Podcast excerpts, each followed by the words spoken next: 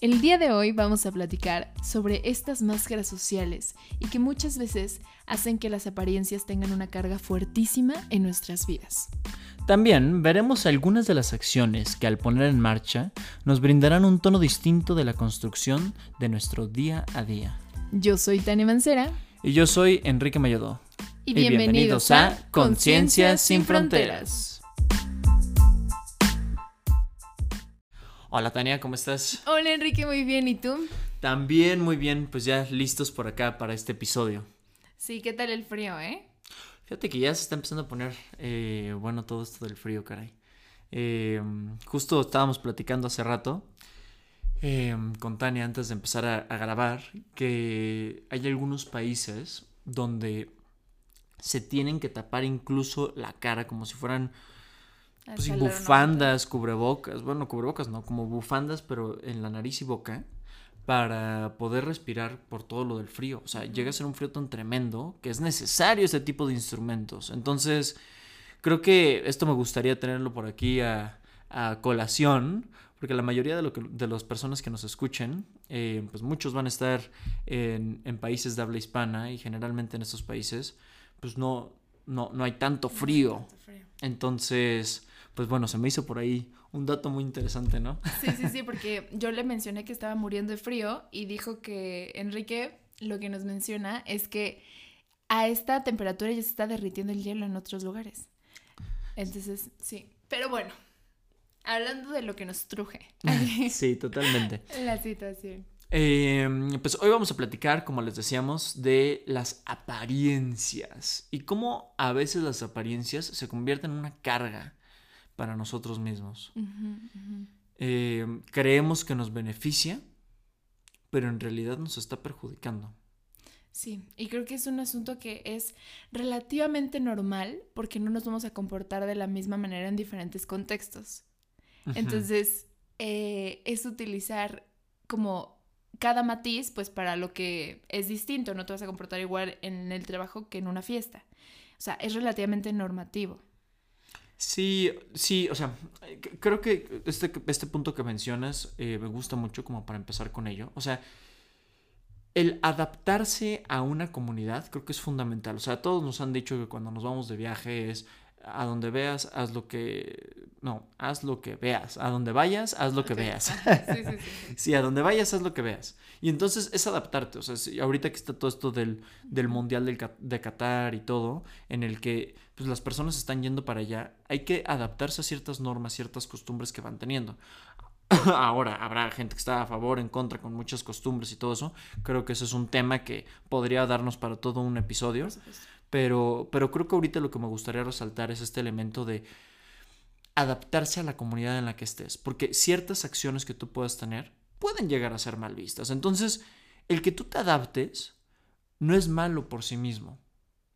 O sea, es normal. De hecho, como especie nos ayuda a crecer como, como, como una comunidad. Eh, de hecho, toda esta parte del ser social, eh, lo iremos platicando, pero toda esta parte del ser social está muy relacionado con nuestra parte biológica. Nuestra salud física y psicológica tiene que ver con que no, nos, no entremos en un aislamiento profundo. El problema es que a veces, para poder nosotros entrar a una comunidad, es que empezamos a aparentar con la finalidad de pertenecer. Y las apariencias van en crecimiento. Cuando la apariencia crece y cuando las apariencias empiezan a volver cada vez más intensas, llega un momento en el que ya no lo podemos nosotros como manejar. No sé si te, te ocurre algún ejemplo. Sí, o sea, es que creo que más que, o sea, sí va en crecimiento, pero se desfasa mucho de la realidad de lo que es tu esencia. O sea, por ejemplo, vas a un lugar, había un, justamente lo que mencionas de Qatar, alguien estaba mencionando de allá, que entonces llegaban y querían cambiar todas sus costumbres, ¿no? Porque era algo súper diferente para nosotros. Pero la realidad es que cuando las máscaras que te pones te sobrepasan, es cuando inicia el problema. O sea, cuando te es difícil eh, realmente quitarla y empiezas a confundir una con otra. Sí. Pasa mucho en las redes sociales. O sea, apenas justo ayer estaba platicando eh, de una persona que me decía, es que estoy muy agobiado porque eh, todo el mundo está subiendo cosas increíbles de su vida y entonces... Justo. Ajá, y entonces todo el mundo está subiendo cosas increíbles, pero es que eso es el 15%, 10% de su realidad, de toda su realidad. Justo. Entonces, el que, mm, el que te estés comparando como con fantasías, de repente hace que si el 10% de tu realidad es similar, que es lo que muestras en tus redes sociales y está padrísimo, eh, se te olvida que todos tienen estos matices de vida igual que tú. Entonces, como que va más allá. C- Como matices, o sea, como... Pues sí, o sea, existe, obviamente te tienes que despertar, tienes que hacer este tus deberes naturales, tienes trabajo, este muchas veces estudiar algunas cosas, sí vas a comer a algún lugar rico, pero si te das cuenta es como ahí fue una de las cuatro cosas que hiciste durante el día, no compartes cuando estás barriendo la casa, ya sabes. Justo, creo que, creo que aquí hay dos temas. O sea, uno es que muchas veces en las redes sociales se puede intentar tener una apariencia exitosa e impecable, donde no hay errores. No hay errores ni en ti, ni en tu estilo de vida.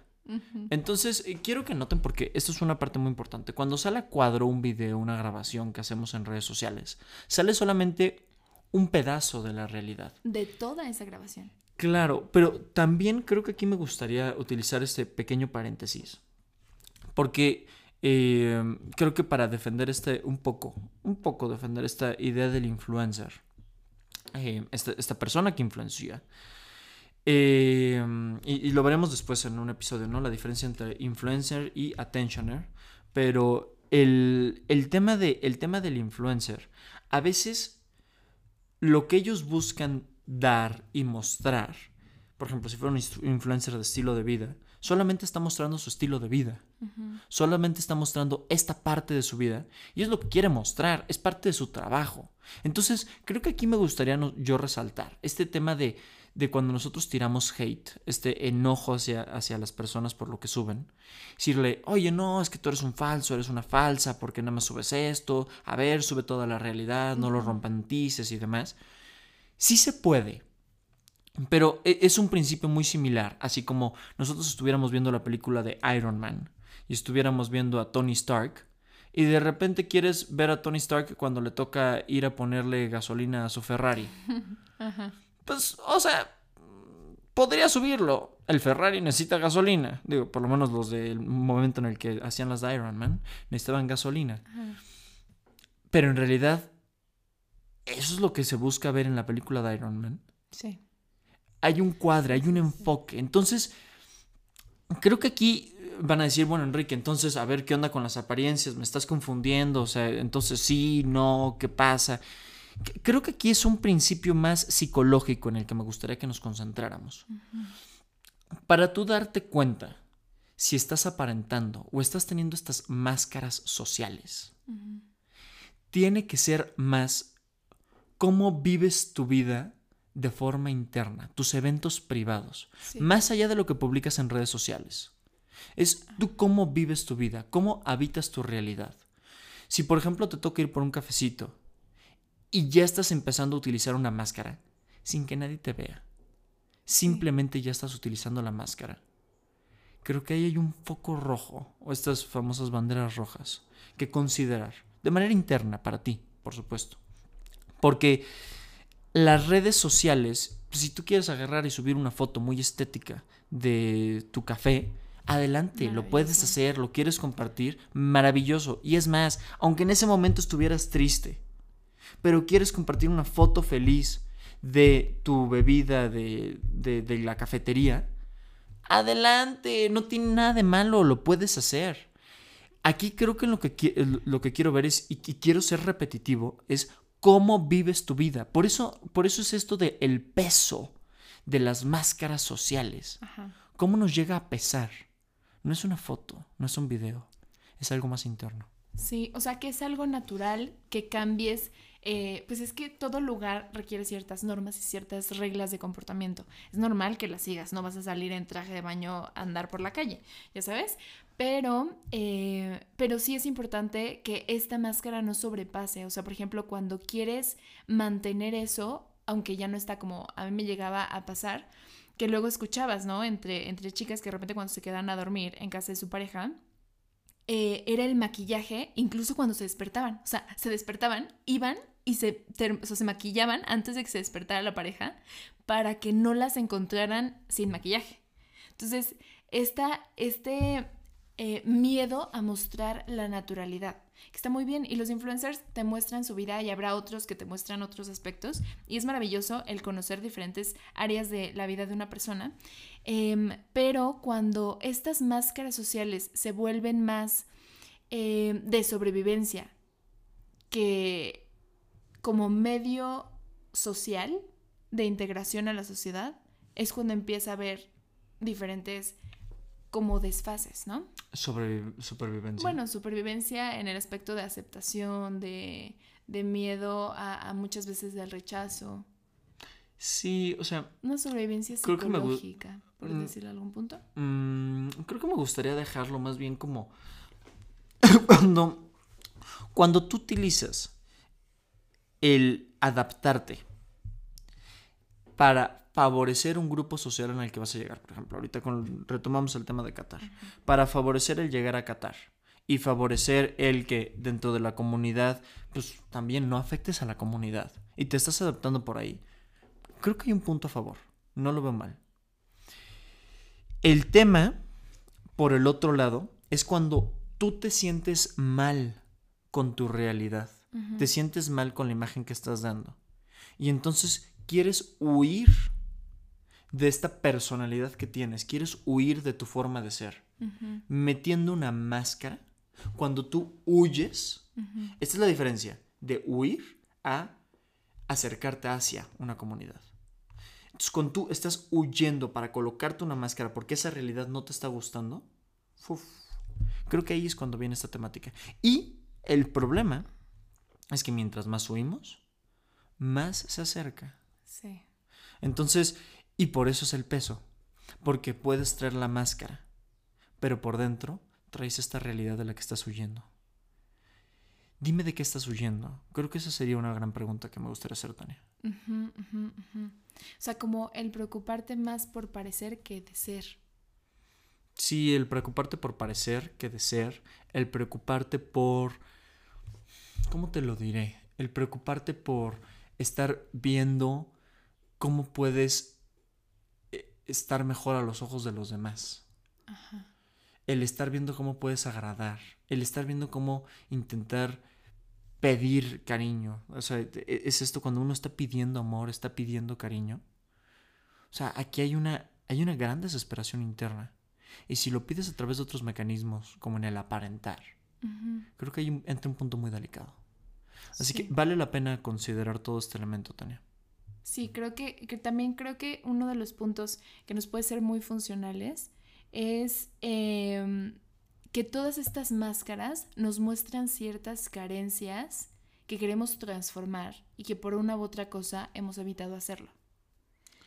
O sea, ya sí las hay, sí van a ver, sí tienes que este, entrar pues, a ciertas reglas y normas sociales, pero cuando algo está sobrepasando más allá de, esta evitación que, menciona Enrique, o sea, el querer huir de una realidad, em, te permite también observar cuáles son estos puntos que te gustaría transformar y hacer realidad en tu vida. Ok, sí. Sí, sí, sí, sí. Creo que. Creo que es un punto.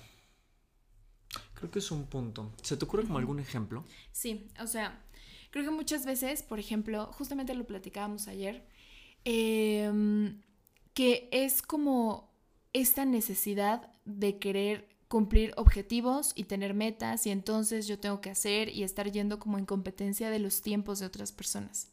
O sea, como no respetar el propio proceso de tu vida y entonces al exigirte objetivos inalcanzables de otras personas, em, de repente se te olvida qué es lo que realmente te gustaría estar construyendo en ti. Claro, se te olvida esta parte interna. Se te olvida este cómo, cómo poder seguir evolucionando en conciencia. Sí, de hecho, me gustaría utilizar esto como un. Eh, bueno, mencionarles un ejemplo em, de cómo esto pudiera vincularse con la niñez. A veces, cuando. No a veces, más bien, cuando somos niños, em, al portarse bien, era aplaudido. aplaudido y obtenías cariño. Y al portarse mal, empezabas a... te regañaban. Y era todo lo contrario al cariño. Estos antagonistas a veces se pueden replicar. Y subrayo a veces, poniéndole casi casi por abajo la palabra muchas veces, o casi siempre, se llega a replicar a la vida adulta. Sí. Se llega a replicar en el que nosotros queremos estar buscando todo el tiempo este aplauso. La aprobación de las otras personas. Sí, como dirían algunos psicoanalistas, el aplauso de nuestros padres en los demás. Qué, qué fuerte es eso. Sí. Y qué maravilloso porque aparte nos, nos brinda como una, una perspectiva bien distinta. Y, y, sí es cierto, o sea, por eso creo que es muy importante el, el ubicar que el amor incondicional y la aceptación incondicional hacia ti mismo Em, el no condicionarte si haces bien o no haces bien las cosas para tener respeto y empatía por ti, eh, hace que el proceso sea menos duro. Sí, justamente. También estaba yo platicando con una paciente em, el tema de la compasión y la autocompasión. Cómo la compasión y la autocompasión influyen de manera muy profusa en nosotros. A veces, mm, a veces para que nosotros podamos tener compasión, tenemos que iniciar hacia nosotros mismos tenemos que iniciar hacia adentro. Em, la compasión es esta empatía en acción. Cuando tú tienes empatía y la concretas en acciones, en pasos concretos, es cuando se convierte en algo compasivo. Y de esa manera se inicia aplicándola hacia ti mismo. ¿Cómo eres compasivo, compasiva contigo mismo, contigo misma? ¿Cómo puedes tú mejorar tu relación contigo? ¿Cómo puedes ser un poco más paciente? Tal vez, tal vez no estás siendo compasivo o compasiva al ponerte estas máscaras sociales. Pudiera ser que, que fuera por ahí. Creo que estos son cuestionamientos que me gustaría, que nos gustaría dejarles para que se los vayan realizando. Y que la palabra real eh, compasivo tiene como un trasfondo de, ubicar tu tiempo. O sea, creo que vivimos constantemente em, como en pelea constante de que el tiempo avanza. Por eso muchas veces cuesta trabajo decir edad. A mí me pasaba muy curioso que no me gustaba decir mi edad, pero yo estaba súper chavita, tenía como 20 años y detestaba que me preguntaran mi edad. Pero era porque muchas veces existe esta comparativa de tú a los 20 años y lo que están haciendo otras personas a los 20 años. Y entonces hay como esta frustración interna, ¿no? Y, creo que muchas veces, bueno, ya se traspola como al paso de los años y las marcas que van dejando eh, en ti. Em, pero el aprender a observarte y llevar como paso a paso y realizar acciones, esto es algo, Enrique, que mencionas súper importante y justamente me lo decía hace unos momentos antes de iniciar el podcast, eh, porque Sí, está bien reflexionar, está bien llevar este como algunas situaciones que a lo mejor te están sobrepasando, em, pero no hay nada más importante que realizarlo en acciones, porque es cuando los puedes, es cuando realmente lo puedes vivir. Justo, creo que nos vamos a poner aquí un, eh, vamos a tomar una frase prestada em, de, este, este, elemento religioso de, de Jesús, que decía, por sus frutos los conoceréis. Por sus frutos los conoceréis.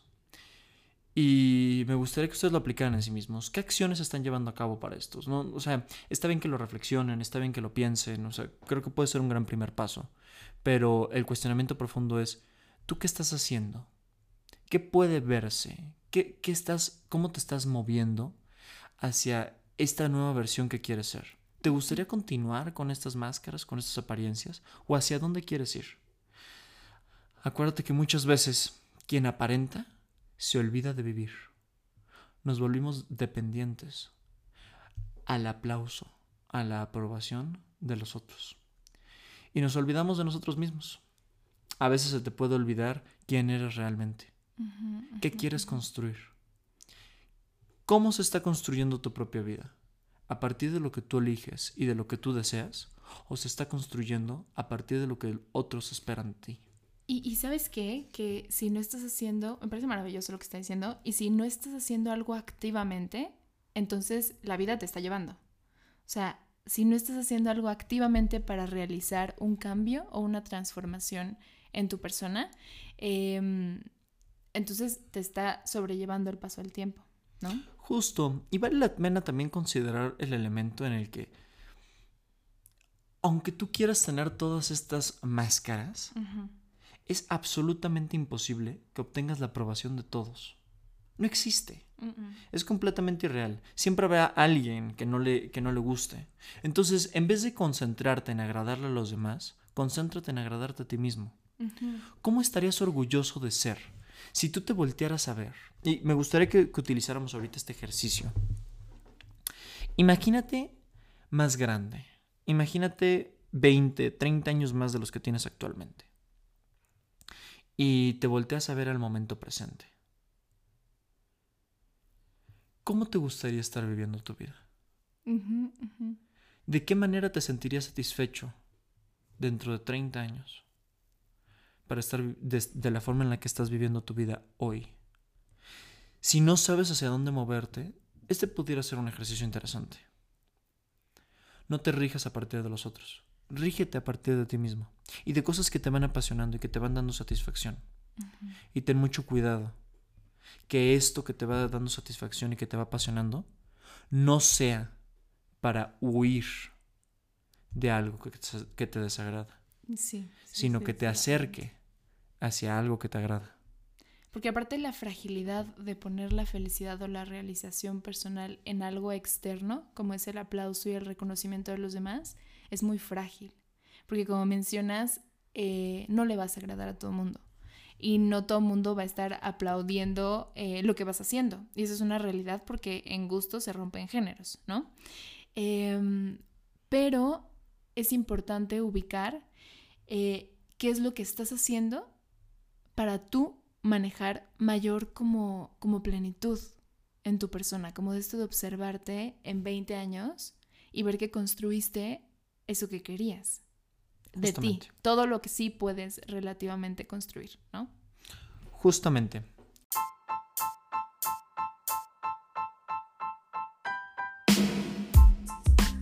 pues muchísimas gracias por su amable atención. Eh, ahora sí que fue un episodio con bastante información y pues esperamos verlos en el siguiente episodio. Nos pueden encontrar en redes sociales como arroba Emma Yaudón y... A mí arroba como Tania Mancera con Y. Pues muy bien, muchas gracias. Nos vemos hasta el próximo episodio.